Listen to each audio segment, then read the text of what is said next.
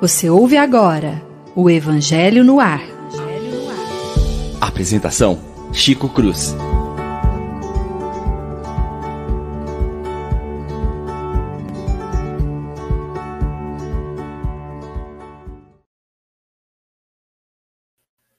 Muito bom dia, meus prezados e queridos amigos que acompanham conosco nesta manhã de sábado aqui em Franca, um sol maravilhoso, né? Um dia esplêndido com a graça de Deus, nosso Pai. Estamos pela Rádio Defran levando ao ar uma vez mais o nosso Evangelho no ar. Um bom dia a todos os amigos. Reinaldo já colocou aí Sarandino, Paraná. Parabéns. É uma alegria tê-lo entre nós, meu querido amigo e irmão. Bom dia, querida, querido, querido, querido Leon, querido Leon. Bom dia, Chico. Bom dia, os nossos queridos ouvintes. É uma alegria mais uma vez estar um sábado aqui no Evangelho no Ar para toda a nossa audiência da Rádio Defran, para os amigos que nos ouvem ao longo da semana. É uma alegria muito grande a gente estar compartilhando esses momentos de alegria de, de estudo do nosso Evangelho segundo o Espiritismo. Um abraço, Chico. Um abraço a todos. Obrigado, Leon. Bom dia, Paula. Bom dia, amigos. Com muita alegria que estamos aqui mais uma manhã, como disse o Chico, essa manhã maravilhosa. Que Deus nos abençoe a todos. Muito obrigado, Paulinha. Bom dia, Lívia. Bom dia, Chico, Paula, Leon, João e todos os amigos que estejam nos ouvindo, que tenham uma manhã muito feliz em torno dos estudos que vamos fazer. Se Deus quiser, nós o teremos. O nosso bom dia especial, hoje, para todos os companheiros que fazem trabalhos junto à Rádio Idefran. Em particular, o nosso querido chefe, né? Fernando Palermo, nosso chefe, né? O cara que manda aí, que, que põe o programa no ar, né? Joãozinho, meu querido, o nosso técnico, o garoto de ouro da rádio, né? É muito bom poder estar com todos vocês. E Edinha, Dona Irene, muito obrigado pela presença. Um abraço a todos. Muito obrigado. Vamos dar início ao estudo de hoje, no capítulo de número 5. Bem-aventurados os aflitos. O item é de número 25. A melancolia. Esse texto chama a atenção não só dos espíritas, mas também de todas as pessoas que comungam de um processo de vivência, é, não só religiosa, também é, fisiológica, vamos dizer, da nossa vida, né? A melancolia, tristeza. Diz o texto. Ah, para quem não, não posso deixar de dizer, né? É de François de Geneve, escrito em Bordeaux.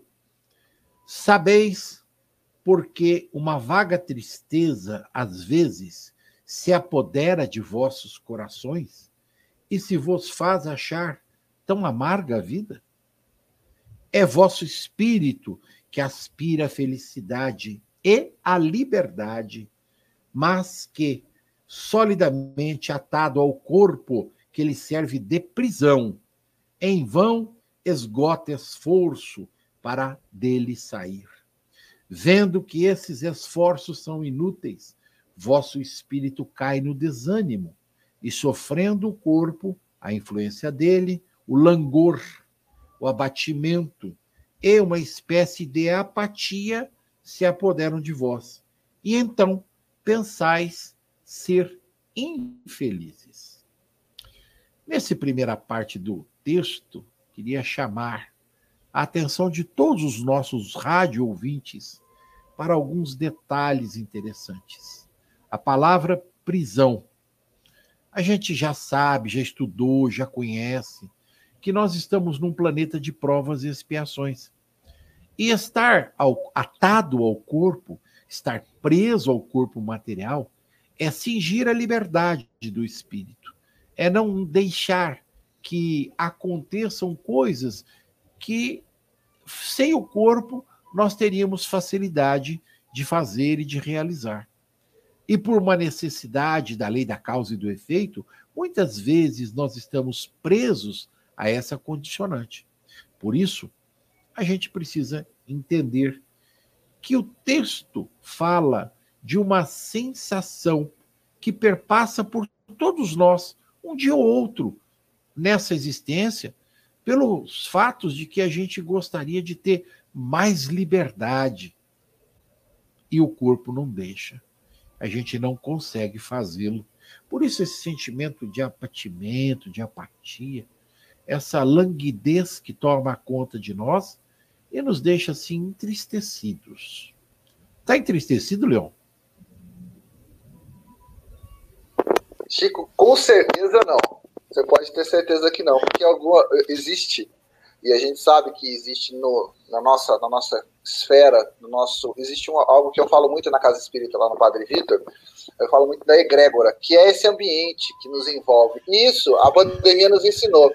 A egrégora ela deixa de ser esse, essa sintonia, essa vibração, ela deixa de ser algo tão simplesmente material para ser algo espiritual. A gente consegue formar essa egrégora com os nossos radiovintes, com a nossa família, onde quer que a gente esteja. Hoje as famílias fazem o culto no lar, onde quer que elas estejam. Os filhos hoje estão tá cada hora com um estado, cada um seguindo a sua vida, e a gente consegue atingir essa atmosfera.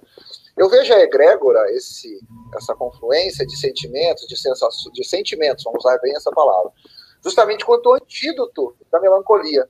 Porque o melancólico, ele muitas vezes é solitário, muitas vezes ele é limitado no seu ponto de vista, ele não se distancia dos problemas, ele não acolhe, ele não recebe as pessoas. E a gente sabe o acolhimento, que a expansão da nossa da nossa felicidade, da expansão da nossa disponibilidade para as pessoas, a gente tem que estar disposto a receber o amor e o carinho das pessoas. Isso é justamente o um antídoto contra a melancolia. Para falar sobre esse assunto, a gente vai ver que é um, assunto, um, um tema que o Kardec escolheu Pegar um, um texto bem profundo, né, como a gente estava destacando aqui, escolher um texto muito profundo, a gente pode linha por linha desse texto que a gente ainda tem muito para tirar dele. E o Padre Vitor, que é o patrono da casa que eu frequento, Francisco Paula Vitor, uma psicografia do seu Allan Kardec de Moraes, que está no livro Bússola da Esperança, vou fazer propaganda agora da casa. Né? Ele destacou também uma página sobre a melancolia. Toda vez que eu venho para o texto do, do, do Evangelho de Kardec, eu lembro do texto do livro, está na página 112 do Bússola da Esperança, a lição 60, chama-se textualmente a melancolia.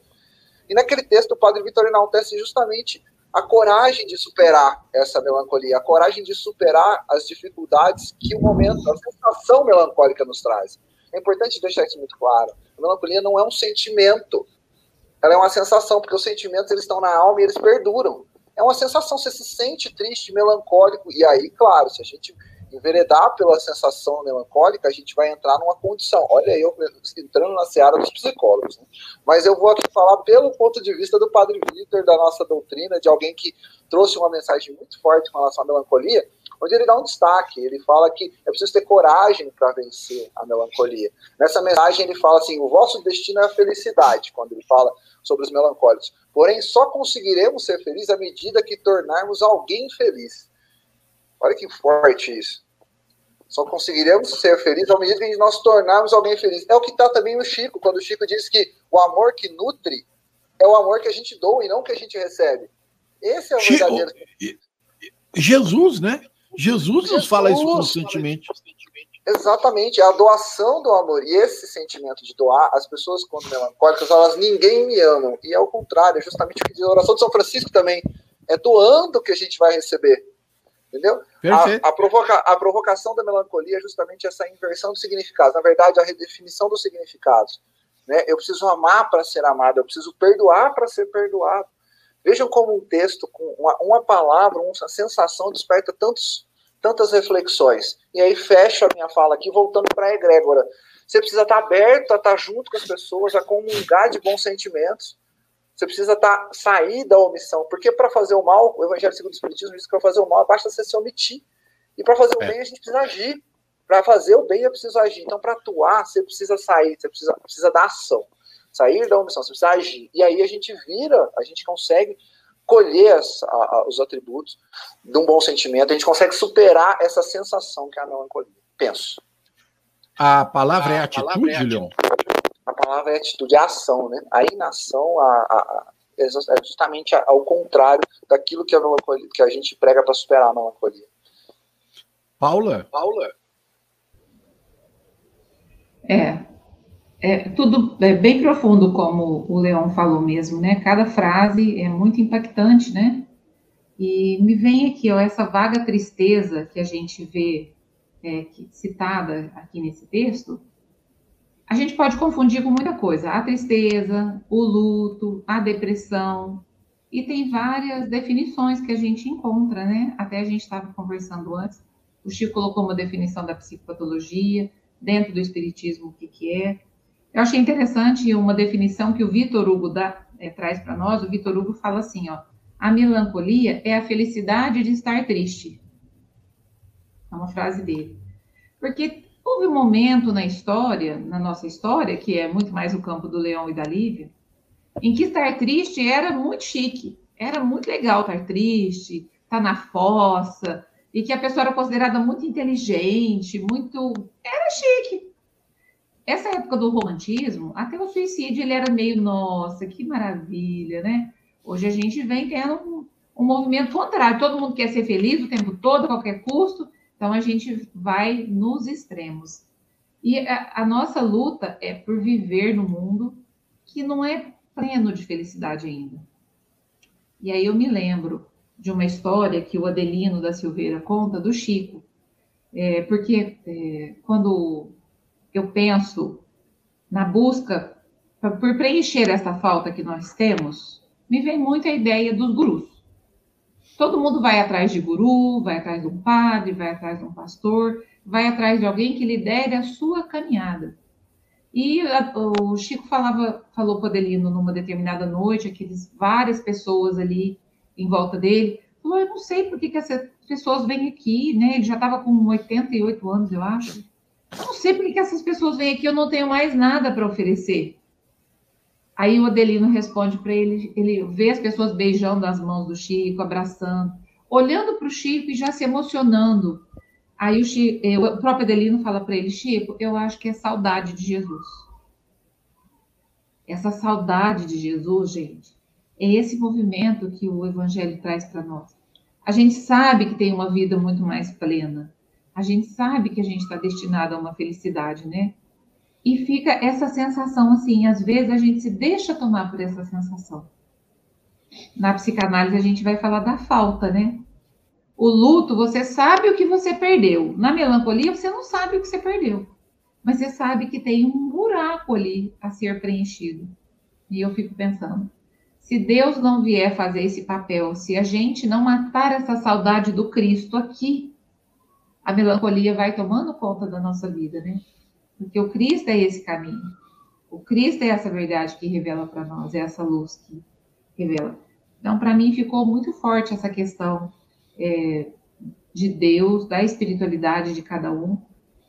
Formar essa egrégora que o Leão falou em torno de nós, do nosso coração, da nossa família, da nossa comunidade e do nosso país, como um antídoto para essa melancolia. E aí vou deixar a ideia de um livro que eu queria sugerir. Tem um livro que fala, o Chico com certeza vai conhecer, chama A Parte que Falta. Hum.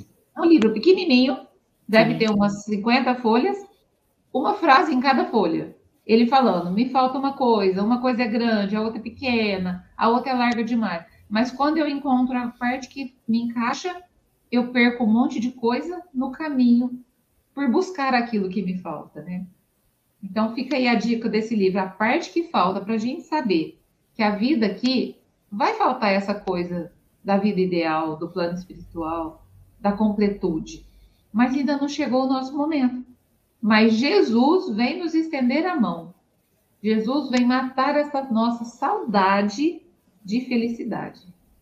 E foi isso que eu pensei nessa primeira parte. Paula, então a gente vai, vai fechar assim. A fala do leão foi atitude. E a sua? Busca? A minha busca e espiritualidade. Muito bem. Deus como bússola. Tá certo. Então, bússola, né? Então, não busca, bússola. Atitude é a palavra do leão, bússola é a sua, né? E Sim. a sua, Lívia? Eu sintetizaria em encontro, porque a Paula falou, né, atitude, busca e encontro. Quem busca deve, quer encontrar alguma coisa. Às vezes a gente não pode encontrar o ideal, mas encontra o possível, né? Da, na parte da Paula, eu fiquei pensando nisso. Se a felicidade ideal é difícil de alcançar, mas é possível alcançar aquela que está acessível, mais imediata. E a Paula falava desse encontro com Cristo, a saudade de Jesus, e a gente se lembrava de Bartolomeu. O, o Humberto de Campos, através do Chico, tem no livro Boa Nova uma, uma mensagem que é a lição do desânimo, que mostra Bartolomeu com essa característica muito peculiar a todas as criaturas, né? A dificuldade dos enfrentamentos dentro do lar, no ambiente de trabalho, fora, aquele coração que às vezes vivia momentos de, dessa dor íntima, do desânimo frente aos desafios com os quais ele não sabia lidar, porque era um bom coração, bem intencionado, com muita sede de mudança, mas não sabia ainda enfrentar os desafios.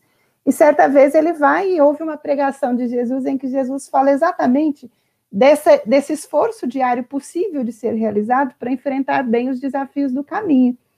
E quando ele sai daquela aquela fala com Cristo, que foi um norteador para ele, ele volta para casa um pouco diferente, porque ele morava em Dalmanuta. Então, quando ele chega em Dalmanuta, ele entra dentro do lar e vê a dificuldade da família que não compreendia a opção dele de vida, a opção pelo Cristo, por seguir as lições do Cristo. Então, o pai e o irmão intempestivo, cobrando, mas naquela hora ele se lembra da lição de Jesus, ele já podia compreender.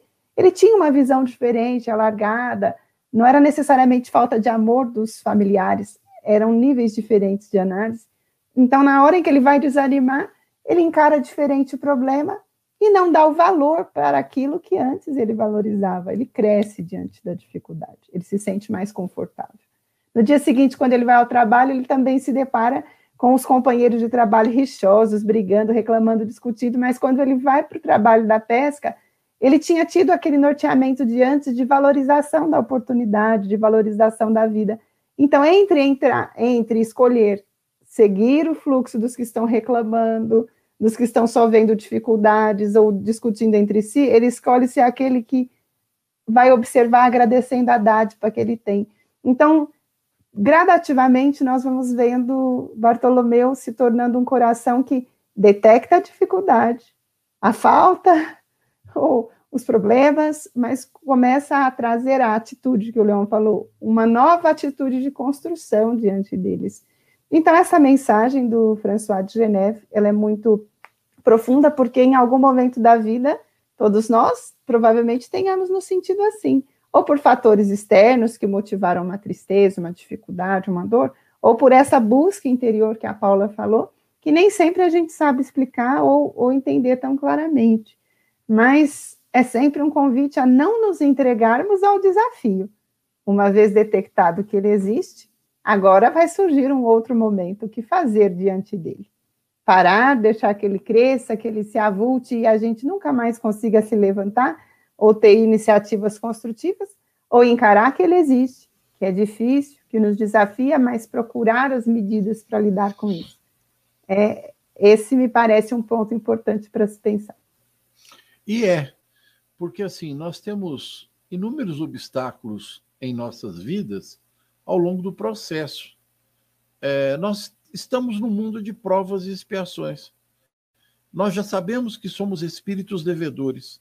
Nós sabemos que trazemos do passado é, grandes dificuldades, né? Para não dizer, para não usar outros adjetivos significativos das maldades que fizemos no passado, né?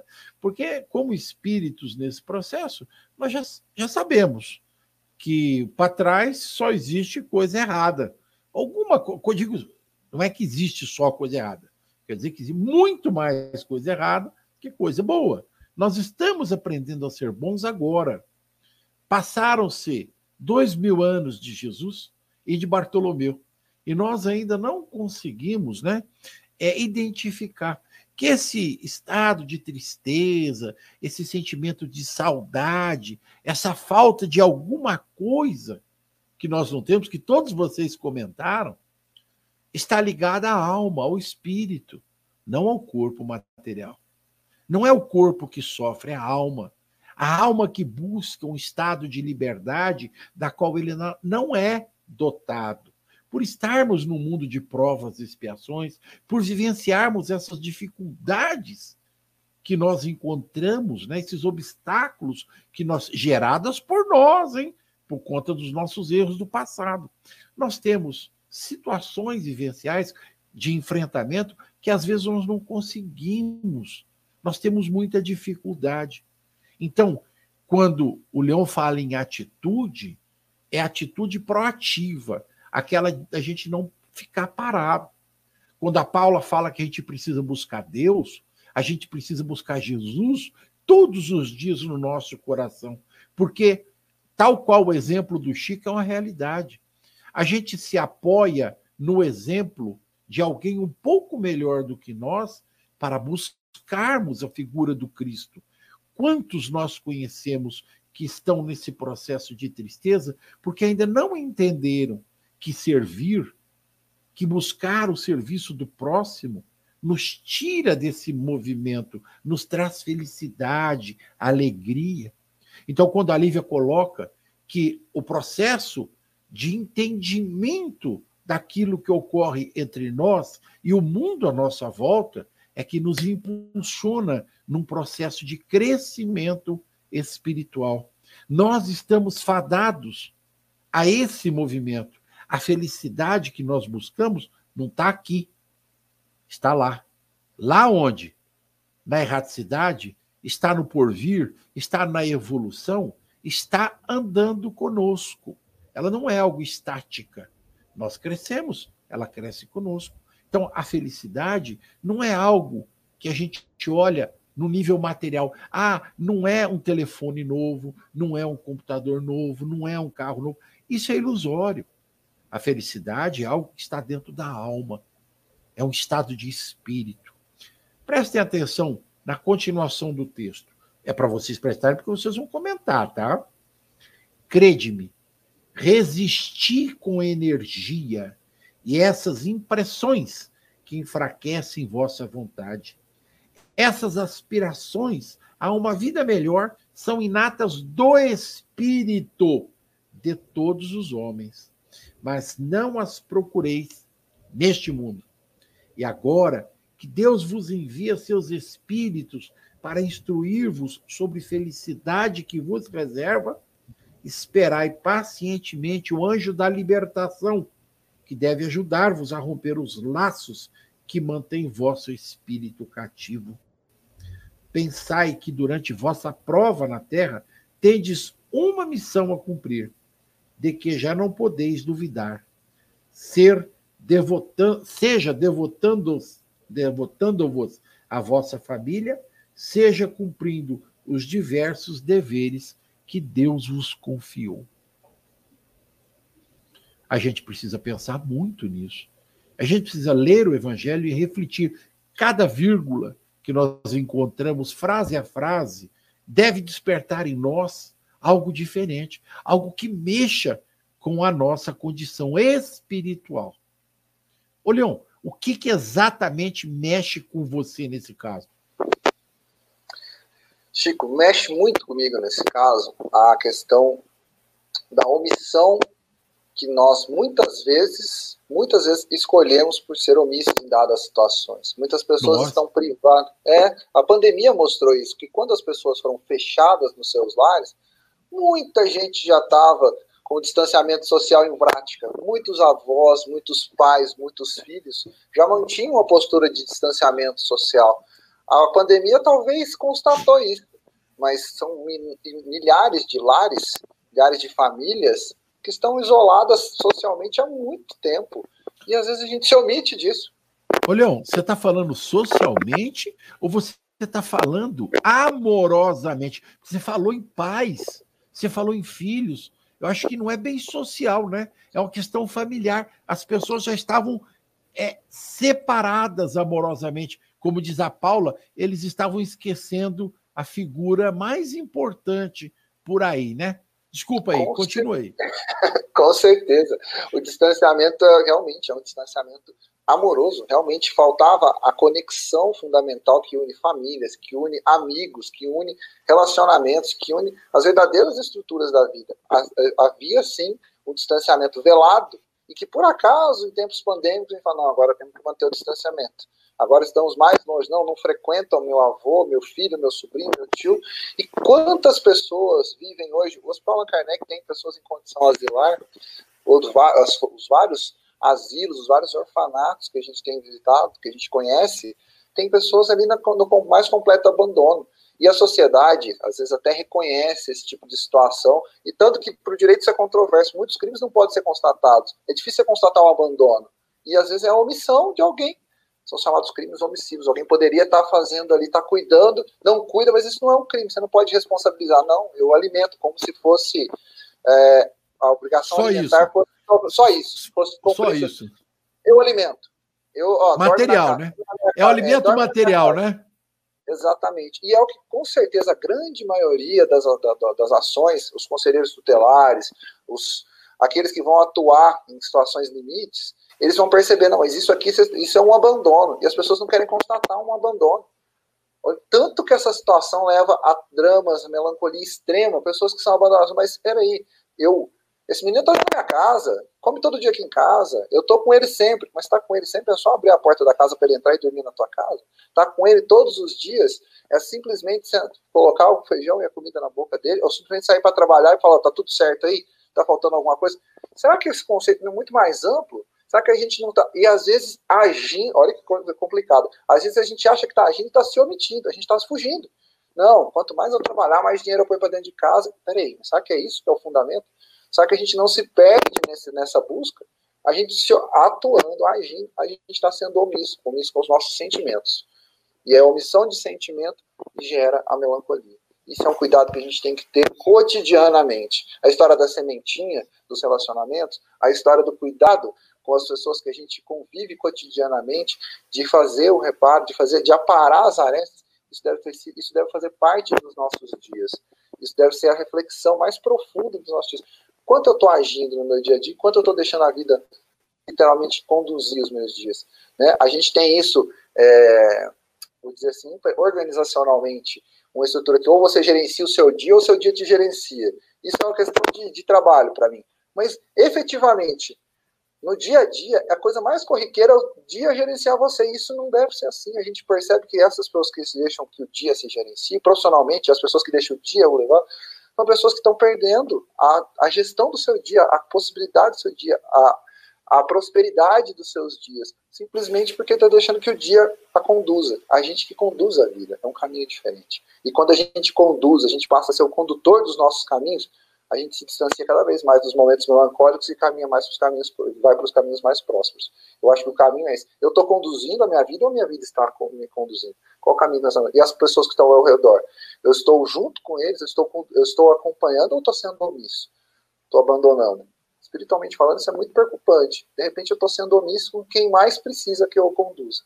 Então, acho que essa forma de conduzir vai ser fundamental para a gente enfrentar os nossos, nossos momentos melancólicos. Você sabe que você está falando isso e eu estou ligando é, as questões familiares aí, né? Você falando num nível maior, mas quantas dificuldades familiares nós encontramos que são geradoras de tristezas e melancolias.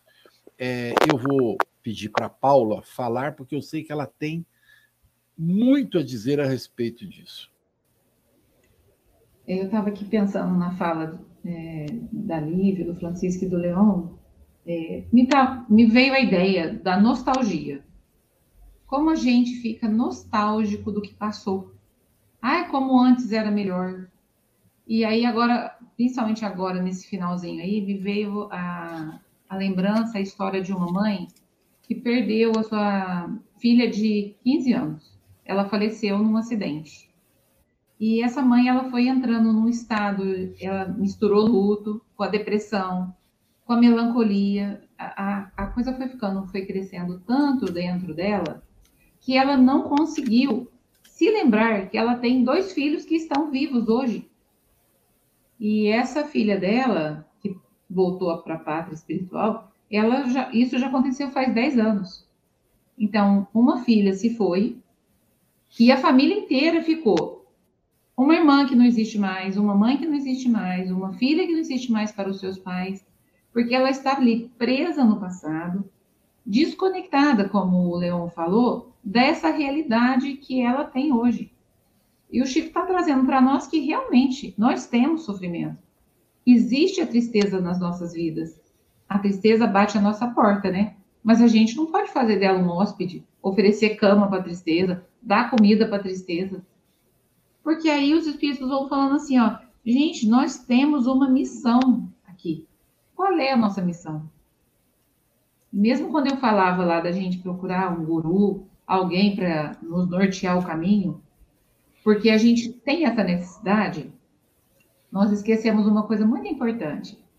Nós somos modelo para muitas pessoas. Muitas pessoas Verdade. nos ligam para perguntar: Nossa, eu estou chateada, o que, que você acha?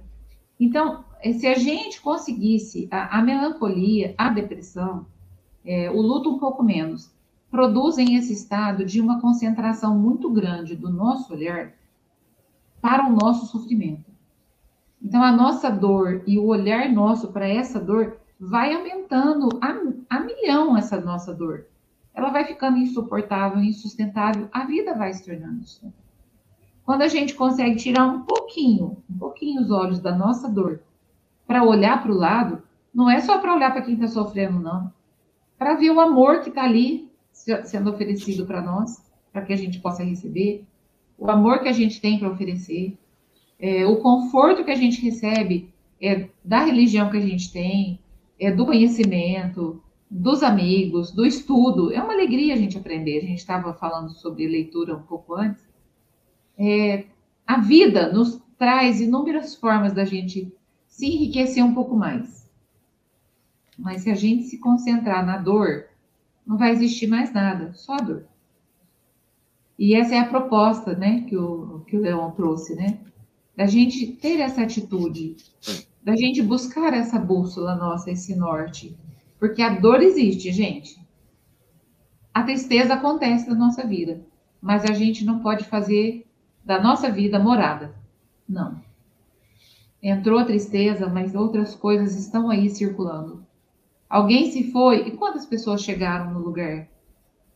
Né? Então, pra, o que é que nós estamos alimentando? Só a tristeza? os nossos pensamentos de nostalgia do que falta? Ou a gente tem um olhar de gratidão que a gente tem? Quem ficou na nossa vida?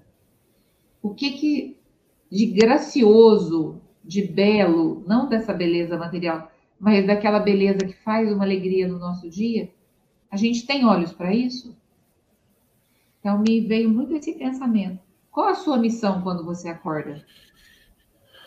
Você sabe, Paula, eu, eu tô, você está falando em nostalgia, é, as pessoas, a gente precisa entender, né?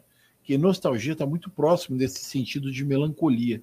Nostalgia é esse ato de afastamento que a gente tem de algo que é muito importante na nossa vida. Mas à medida que vocês estão falando, a palavra vai crescendo na minha cabeça, é egoísmo.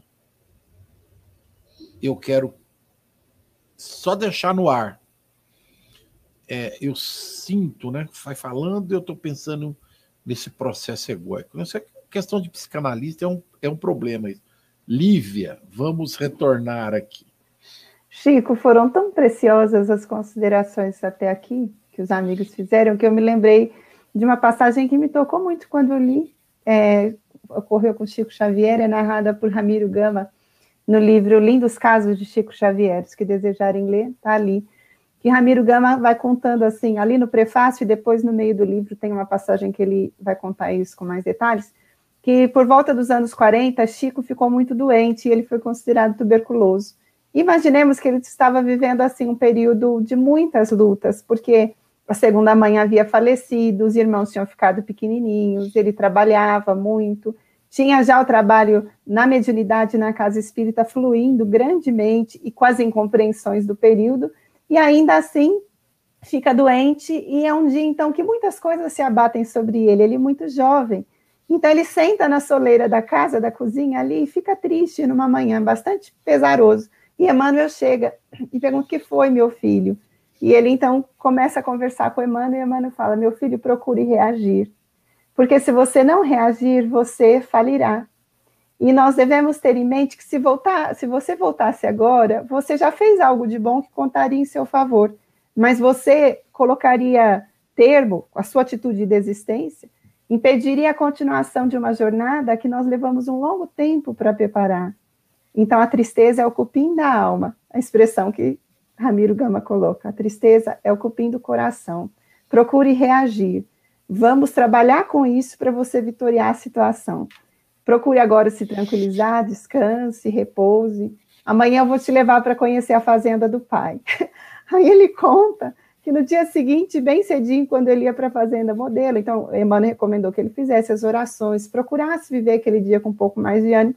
E no dia seguinte, bem cedo, quando Emmanuel ele vai sair para a fazenda modelo, Emmanuel fala: "Vamos tomar primeiro café". E antes do café, Emmanuel ensina ele a orar, mesmo que a música estivesse tocando no rádio que ele tinha ganhado do Frederico Figner. E ele, Emmanuel então ensina primeiro ele buscar o Pai. E depois, quando ele vai tomar o café, Emmanuel fala: saboreie o café, perceba o gosto do café. Pense na, no grande esforço que levou para que isso chegasse à sua mesa. Quantas pessoas trabalharam, quantas vidas se uniram para que o alimento chegasse. E depois, quando eles foram saindo, Emmanuel foi mostrando as circunstâncias do caminho até que chegou com ele na fazenda modelo. E qual que era a fazenda do pai? Era a vida que estava acontecendo, a fazenda de Deus. E, e depois à noite, Emmanuel leva regiões espirituais para refazimento e quando ele volta, ele volta mais revigorado. E Emmanuel faz para ele uma pergunta: Meu filho, você já foi ponte para alguém? Ele não sabia responder para Emmanuel. Então, Emmanuel vai ensinar para ele que toda vez que nós fazemos o bem para alguém, esse bem é feito em favor de nós mesmos. Então, a fala da Paula, a sua, do Leon, me, me levaram a essa reflexão. Vejamos, era um jovem com muitas lutas, a Paula falou isso. A tristeza faz parte da vida também, assim como a alegria. O ganho faz, a perda também. Isso visita todos nós.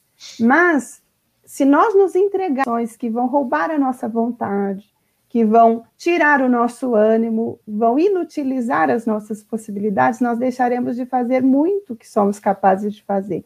E François de Geneve nos fala isso. Eu vou reler só a frase que o Chico leu quando abriu a reflexão desse momento, que diz: é, resistir com a energia a essas impressões que vos enfraquecem a vontade. E no final ele diz: pensar que tens uma tarefa a cumprir, uma missão, seja na condução de uma família, na condução de um lar, no cumprimento dos deveres que Deus lhe confiou. Então é preciso olhar o presente como uma possibilidade, uma oportunidade de crescimento que nós enfrentamos com, às vezes, muitas lutas, com horas difíceis, esses enfrentamentos emocionais. Não é, nós não podemos negar que eles existem. Eles existem. Mas uma vez tendo chegado na nossa vida, eu, Paulo, eu não sei falar com as suas palavras, mas eu vou pegar o sentido da sua fala. Nós podemos escolher não hospedar, porque hospedar é deixar ficar um pouco mais de tempo.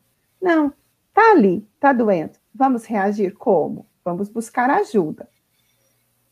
Há questões que a oração, uma leitura amiga, uma atividade construtiva já nos ajudam a resolver, mas há questões que, se se tornaram mais enraizadas e mais profundas, vão pedir que nós procuremos, inclusive, um auxílio especializado daqueles Oba! especialistas e profissionais que poderão nos ajudar a trabalhar com a questão.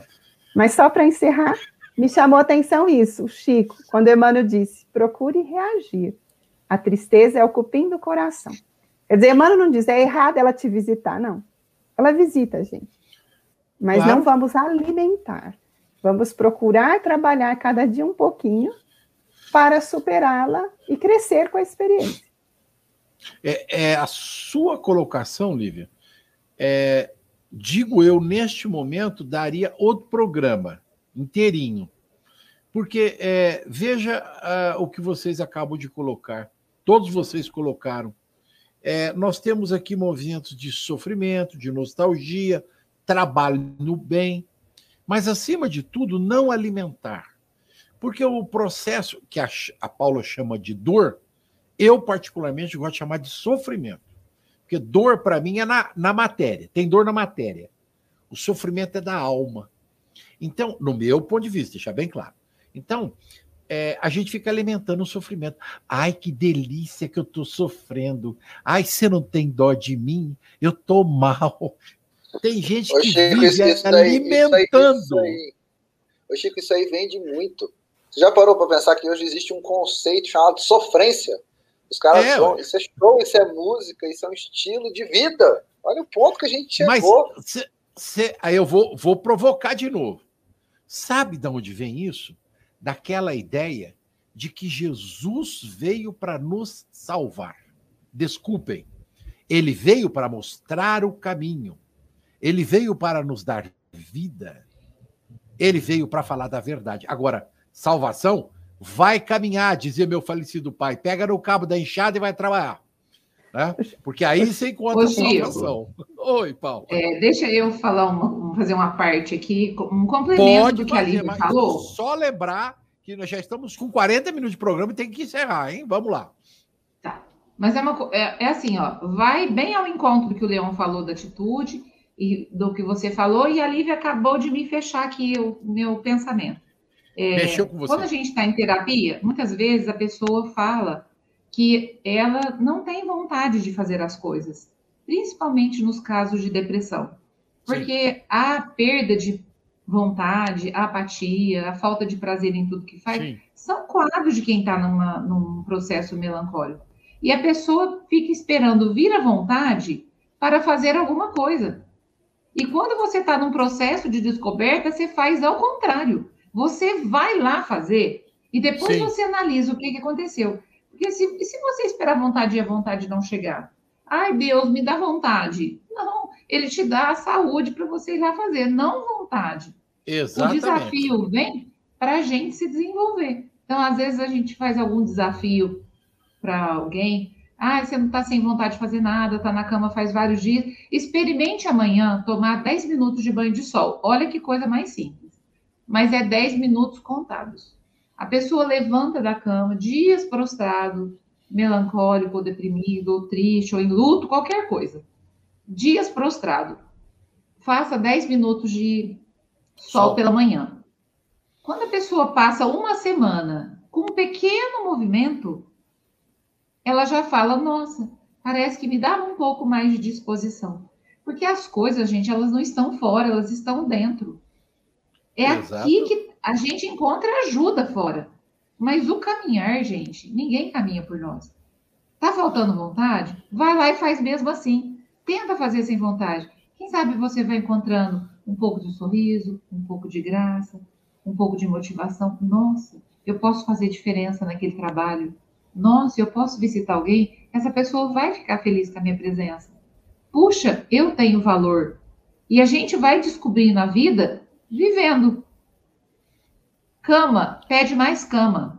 Choro, pede mais lágrima. Chore o que for preciso. Mas viu que está muito? Gente, Não. anda. Chore, né? mas chore anda. caminhando. Não fique parado. Continue caminhando. Essa atitude Cria restaura em nós, é, essa atitude restaura em nós o senso de utilidade. Né? À medida que a gente se esforça, mesmo às vezes sem a vontade. É porque é preciso fazer, porque a pessoa não está com vontade, mas ela precisa se permitir isso depois ela restaura em si mesmo o senso de utilidade. Aí, só para encerrar, o Ramiro Gama diz que passando uns dias, quando o Chico já estava melhor, ele foi fazer uma viagem para Belo Horizonte, e a, a pessoa que estava no ônibus ao lado dele começou a conversar, tudo. Então ele se lembrou de ser ponte e começou a conversar amistosamente com a pessoa e foi compreendendo na prática o que Emmanuel dizia. Você já foi ponte para alguém? Aqui, no, olha como que o, vocês estão falando e o texto que nós temos vai de encontro. Se no curso dessa prova e quando estiveres desempenhando vossa tarefa, virdes os cuidados, as inquietudes, os cuidados, as inquietudes, os pesares precipitarem-se sobre vós, sede fortes e corajosos para suportá-los. Enfrentai-as francamente, elas são de curta duração e devem conduzir-vos perto dos amigos que chorais. Estes irão regozijar-vos, regozijar-se com a vossa chegada e estenderão os braços para conduzir-vos a um lugar onde os pesares da terra não têm acesso. Sintetizando, nós temos aí a fala de vocês todos. E já que a, todo mundo deu receita, né? Eu vou aproveitar. Vocês vão me perdoar. Orson Carrara escreveu um texto sobre a melancolia. Ele diz o seguinte: que ela pode estimular a mágoa. Então, um pneu furado, uma dificuldade amorosa, um dia vazio, um bolso vazio, um estômago vazio, um coração vazio.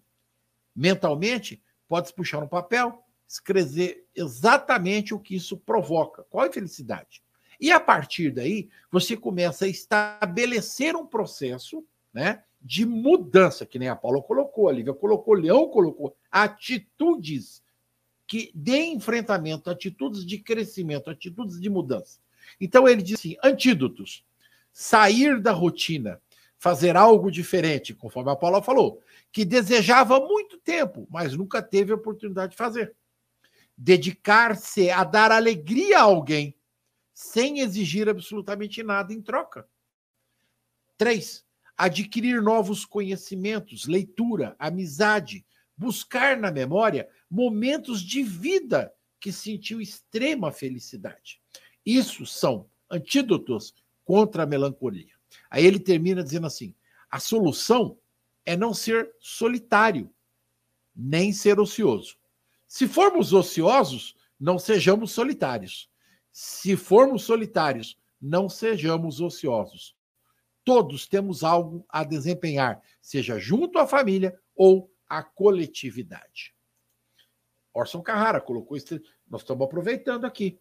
E é uma realidade, porque eu estou colocando o que ele escreveu, mas tudo aquilo que ele colocou aí, vocês foram falando ao longo do programa. Nós fizemos comentários, todos vocês trouxeram de forma sintética, da sua maneira, na sua fala, exatamente isso. O processo melancólico, da nostalgia, da tristeza, ele pode até nublar os nossos corações. Ele não pode ser alimentado ele não pode deixar que o cupim coma. Ele precisa ser movimentado. Nós precisamos nos movimentar, servindo de ponte para todos aqueles que estão à nossa volta. Falei demais. São, nós temos 47 minutos de programa, são 11h47. Daqui a 13 minutos acabou o nosso tempo, senão o chefe fica no meu pé depois, tá? Leon, comentários. Eu vou voltar para despedir, né? Só para saber, já que o programa está corrido não, hoje. Não, pode um comentar, pode comentar. Eu não vou me despedir agora, não. Tá bom. Mas, gente, hoje, hoje é um programa, nas falas que a gente teve, quando a Lívia fala que a tristeza é o cupim do coração, eu gosto de pegar, pensando essas falas, porque isso vai dando uma, um esclarecimento para a gente, vai dando algo, um fortalecimento. Essa frase do Orson, quando ele fala que se você for ocioso, que não seja solitário se for solitário, Isso. que não seja ocioso. Tem uma dimensão, as minhas palavras não vão conseguir definir, entendeu? Elas não vão conseguir definir, mas é muito, muito, muito, muito, muito próximo do que é aquilo que a gente chama de ideal, de pensar que a ociosidade é necessária para a vida, para o bom viver na, na, na Terra, na humanidade. Tanto que né, a gente é, a gente precisa da ociosidade, desses momentos ociosos, para a gente expandir os nossos pensamentos. Né? Tanto que o contrário de ociosidade é um negócio, que é negar a ociosidade. Quando você está fazendo negócio, você não está ocioso. E aí a gente foi estudar isso pelo prisma empresarial. Falei assim, nossa, ociosidade, a massa ociosa é problema para as empresas. Não, pelo contrário. Às vezes na ociosidade, quando você está bem, você está ocioso, mas você está bem, você está justamente abrindo as suas possibilidades para enxergar algo além. Então, ociosidade, essa ociosidade tem uma razão de ser. E a solidão tem uma razão de ser também nas nossas vidas. Né? É importante que a gente entenda o processo da solidão, da, da, da, da nossa, da da gente gostar, da gente sorver a nossa presença, como eu gosto de ser só, só a minha presença, como eu gosto de desfrutar a minha solidão. Isso é importante, isso é um processo. E as descobertas dessa, desse processo que enchem os consultórios do Chico e da Paula, porque a gente não descobre. A gente acha que precisa ser exatamente como o Vinícius disse, que é, pra, é impossível ser feliz sozinho. Não é bem assim. A gente nunca está sozinho. É importante a gente entender que a gente não está sozinho. A gente só está, naquele momento, materialmente conosco e com essa pleia de que nos cerca, né? com tudo isso que nos cerca. Degustar, saber viver essa solidão é fundamental para que a gente seja bem e fazer os outros bem. Muito bem. Se deixar, vai longe, hein? Se deixar hoje o programa. é, hoje é, se deixar, vai embora, não acaba. Paulinha. O Leão estava falando em um monte de referência de livro, né? Do ócio, o ócio criativo, e depois da solidão, a gente pensar na diferença da solidão e da solitude, que a solidão é aquele sentimento ruim de estar consigo mesmo, né? Mas aqui fica para mim muito, gente, que é, nós temos que ter sempre em mente o que foi dito para o Chico. Isso também passa. Se a gente for paciente com os nossos processos, nós vamos entender que a alegria passa também e que a gente tem desafio. Quando vem o desafio, o desafio passa. Se a gente se permitir caminhar. Enquanto está muito feliz, continue caminhando. Continue se lembrando das pessoas. Não pense só na sua felicidade. Quando a gente está triste, continue caminhando, mesmo chorando, como o Chico falou. Mas lembre-se dos outros também.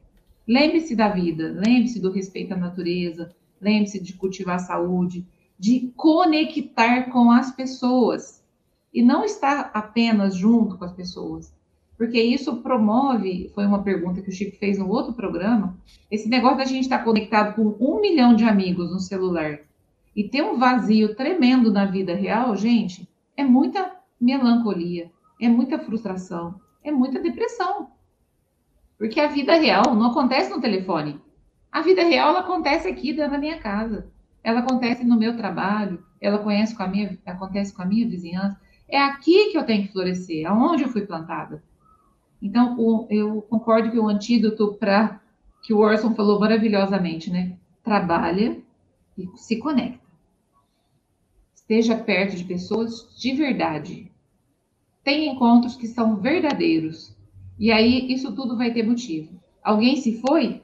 Quantos ficaram? Perdi algo? Quantas coisas restaram? A, a vida mudou? Mas nem toda mudança é ruim. Em toda morte existe um, um renascimento.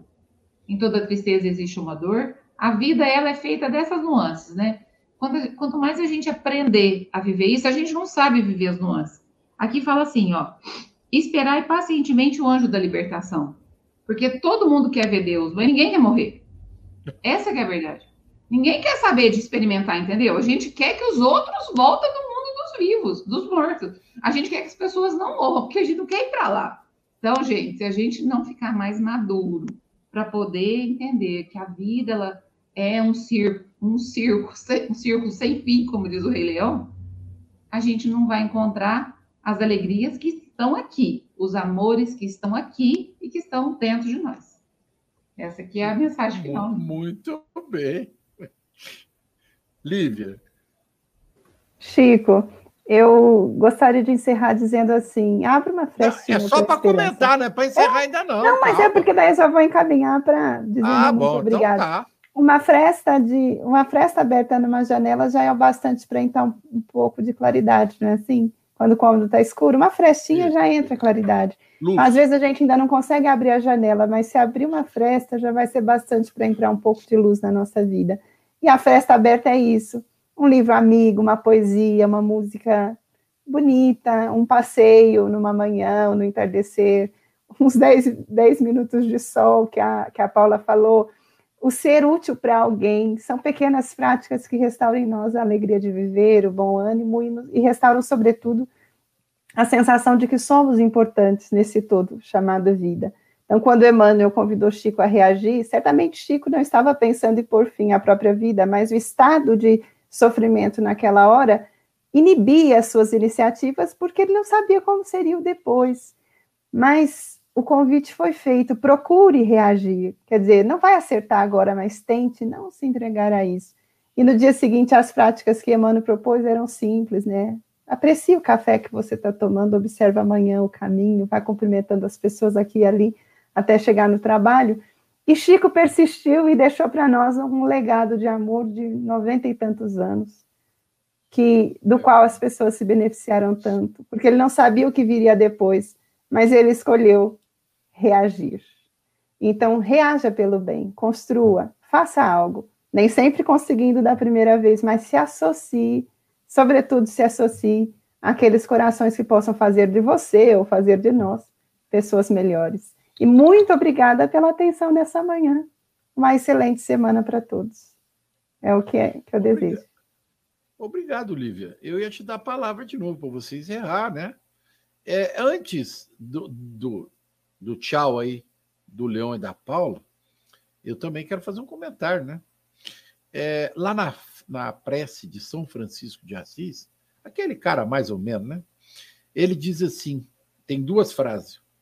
Onde houver desespero, que eu leve a esperança. E onde houver tristeza, que eu leve a alegria. A gente pensa sempre em ir para o outro, quando a gente deveria, primeiro, como nos ensinou Jesus, a fazer conosco. Porque ninguém ama o próximo se a gente não amar a si primeiro. Então, se eu estou desesperado, eu também posso buscar esperança. E se eu estou triste, eu também posso encontrar alegria.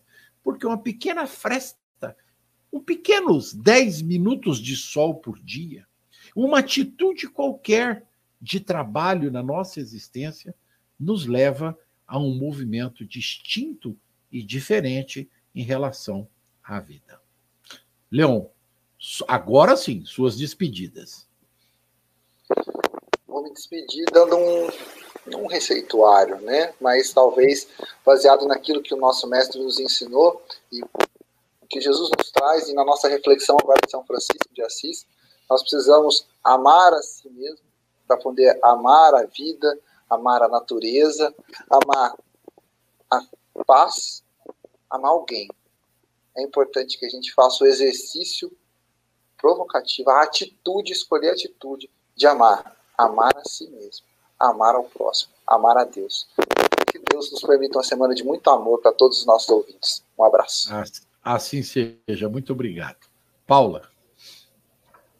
Vou encerrar com uma poesia que fala dessa busca. E ele vai Legal. falar assim: Deus, Deus, passei tanto tempo te procurando, não sabia onde estavas. Olhava o infinito e não te via e pensava: será que tu existes? Não me contentava na busca e prosseguia. Tentava te encontrar nas religiões e dos templos. Tu não estavas. Busquei-te através dos sacerdotes e pastores, não te encontrei. Senti-me só, vazio, desesperado e descrito. Na descrença tropecei. No tropeço eu caí. E na queda senti-me fraco. Fraco, procurei socorro. No socorro encontrei amigos e nos amigos encontrei carinho. E no carinho eu vi nascer o amor. No amor eu vi um mundo novo, e no mundo novo, novo eu resolvi viver. O que recebi? Resolvi doar. Doando alguma coisa, muito recebi. E recebendo, senti-me feliz. E ao ser feliz, encontrei a paz. E tendo a paz, foi que enxerguei que dentro de mim é que tu estavas. E foi em mim que, sem te procurar, eu te encontrei. Uma boa semana a todos. Lindo, Paula, lindo. muito né? bonita, muito bonita mesmo. Né? Autor desconhecido. É extremamente significativo para todos nós. Não podemos deixar jamais de entender, de pensar, de buscar dentro dos nossos corações, das nossas almas, o real sentido da vida. Eu lembro muito, né, do Victor Frank e o livro dele, quando ele fala do verdadeiro sentido da vida.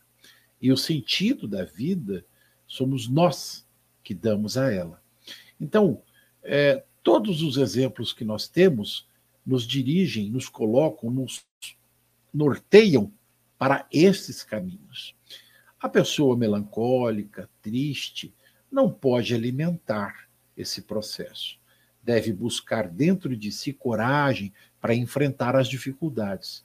Mas podemos fazer isso pensando em Jesus, Podemos fazer isso pensando na família, naqueles que estão em situações mais difíceis que as nossas, e são muitas as pessoas que estão nessa condição. Basta que nós olhemos constantemente todas as dores e sofrimentos que estão à nossa volta. E jamais deixemos de orar a Jesus e a Deus por todos e por nós também. Uma excelente semana a todos. Jesus nos abençoe. Até a próxima semana. A Rádio Idefran apresentou o Evangelho no Ar. O Evangelho no Ar.